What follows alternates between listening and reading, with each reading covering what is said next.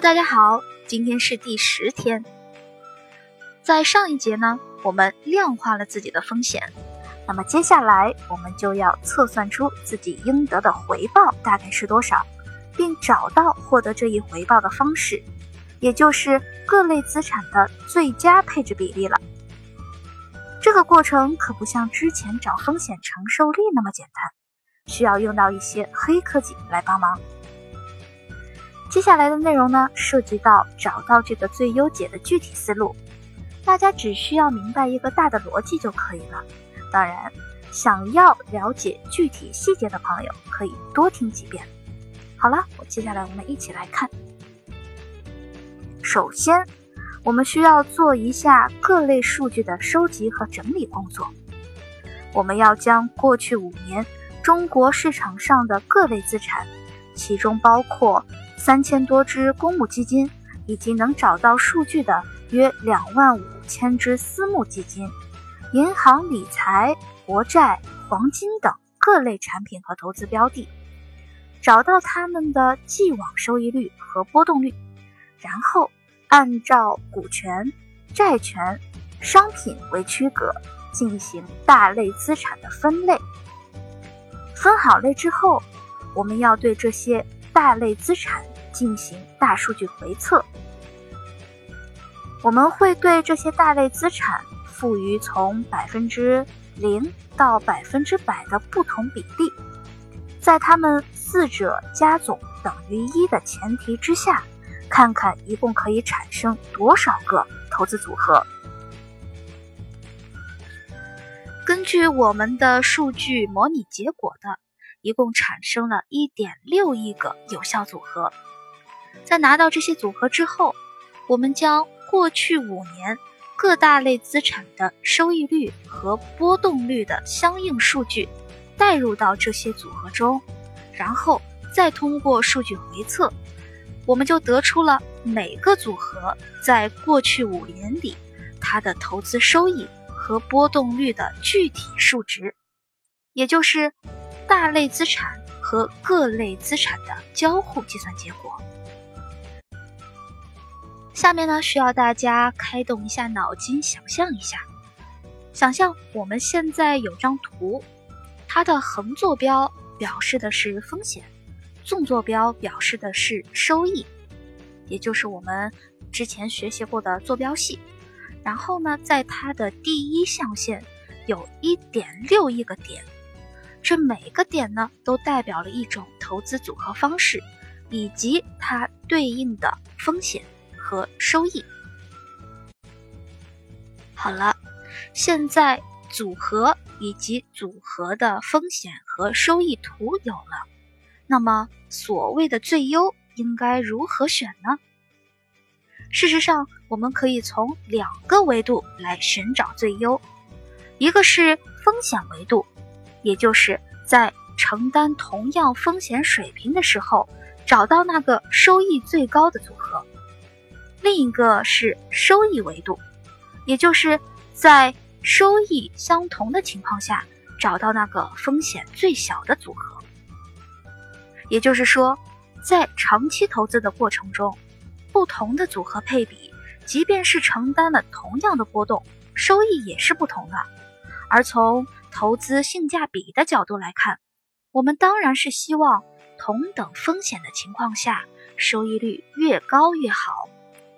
所以，按照这个原则，就可以在刚刚的那个坐标图上，在无数个。对应着不同回报和风险的小点中，找到一条最优的资产组合曲线。这个曲线呢，也就是我们通常所说的有效边界曲线。我们将曲线上这些最优组合按照波动率，也就是风险级别进行排序分群。在波动率接近的若干组合中。我们就去寻找那个得到了最高收益率的组合模型，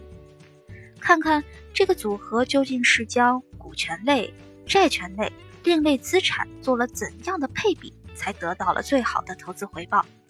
而这一比例呢，就是该群中的最优解。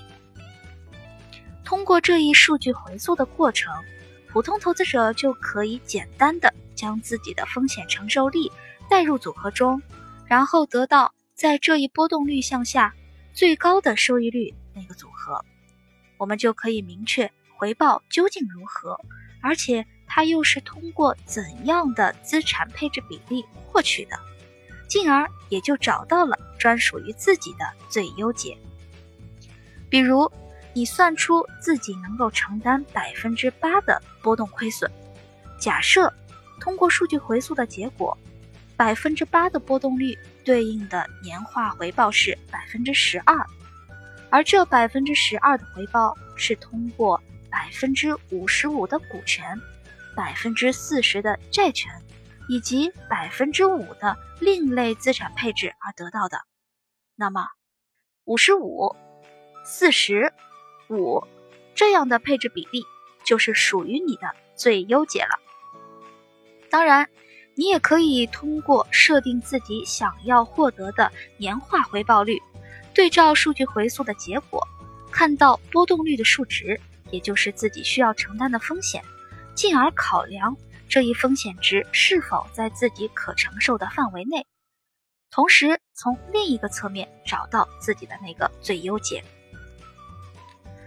看到这里，一些思路严谨的读者可能会问：不是说历史业绩不代表未来的表现吗？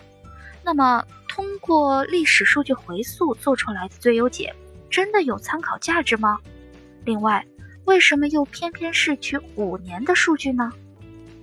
非常好的问题。一个科学的投资组合建议不应该来自臆想，而应该有其科学的依据。虽然历史业绩不代表未来的预期，但从长期的投资来看，每个资产类别都有一个相对固定的收益值和风险值，而其究竟是风险高、收益高还是相对稳健，则取决于这一资产类别的根本属性。这么说呢，大家可能会觉得很晦涩，我们依然用数据来说话。我们研究了截止到二零一六年年底各资本市场其大类资产长期投资下收益率与波动率的数据。美股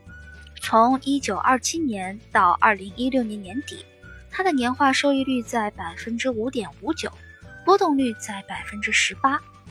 沪指从一九九一年到二零一六年年底。收益率在百分之十三点零六，波动率在百分之五十六。上证国债从二零零三年到二零一六年年底，它的年化收益率是百分之三点四，波动率是百分之二点六。黄金呢，从一九二零年到二零一六年年底，收益率在百分之四点二三，波动率。在百分之十四点五。通过这些数据，我们不难看出，从长期的收益率上来看，以沪指为代表的 A 股要好于黄金，好于债市。当然，波动性上也是 A 股高于黄金和债市，美股也是如此。如果这会儿你对沪指年化百分之十三点零六的收益率有怀疑，心想，我这几年也在市场里投资啊，我怎么没有拿到这么好的收益率呢？那我要告诉你，其中一个很重要的原因就是，你投资的时间还不够长。当然，还有其他的原因，我们会在后续的章节里为你继续拆解。所以，只要你在市场里坚持长期投资，资产价格。虽然在短期内有可能被低估，但随着市场有效性的助推，被严重低估的资产就会被其投资者所发掘买入，从而带来估值的上升。同理，被严重高估的资产也绝不会一路高歌，一直暴涨，终究会在某个泡沫顶端发生转折，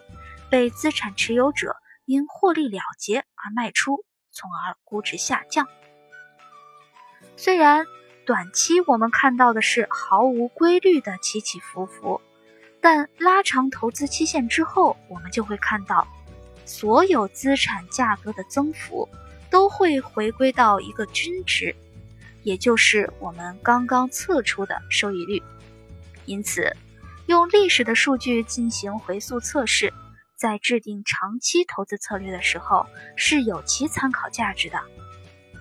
至于我们为什么选择的是过去五年的数据，是因为在新兴市场中，通常三到五年会是一轮经济周期。当然，发达国家的经济周期大概是五到七年。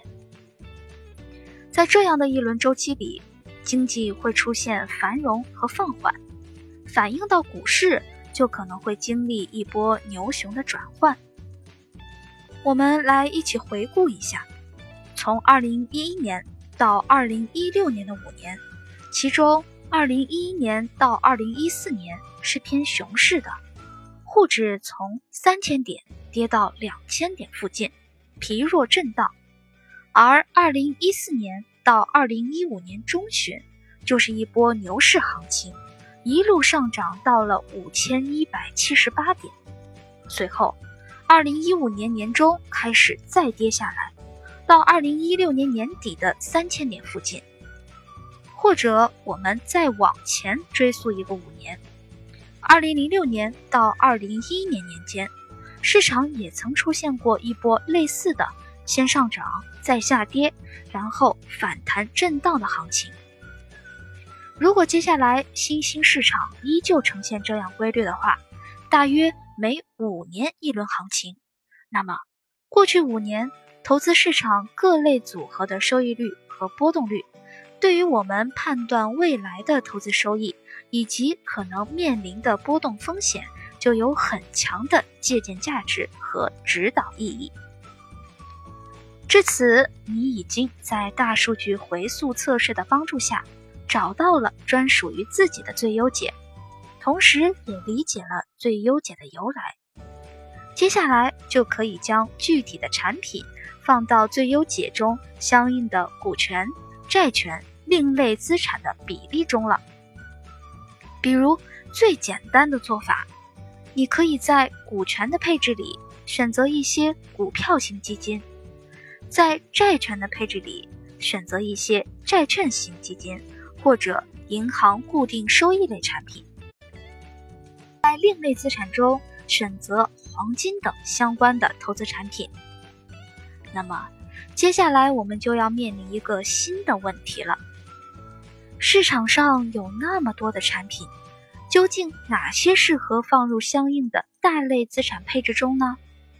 作为一名普通的投资者，又应该如何选择出好的产品，以获取更高的回报呢？下一章我们将继续进行详细介绍。第十天的总结。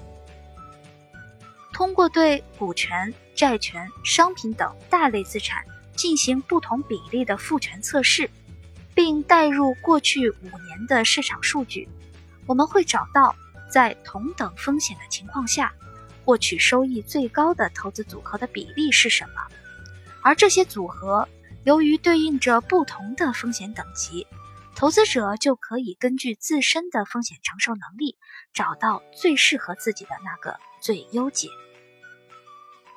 好了，第十天的内容就结束了，我们第十一天再见。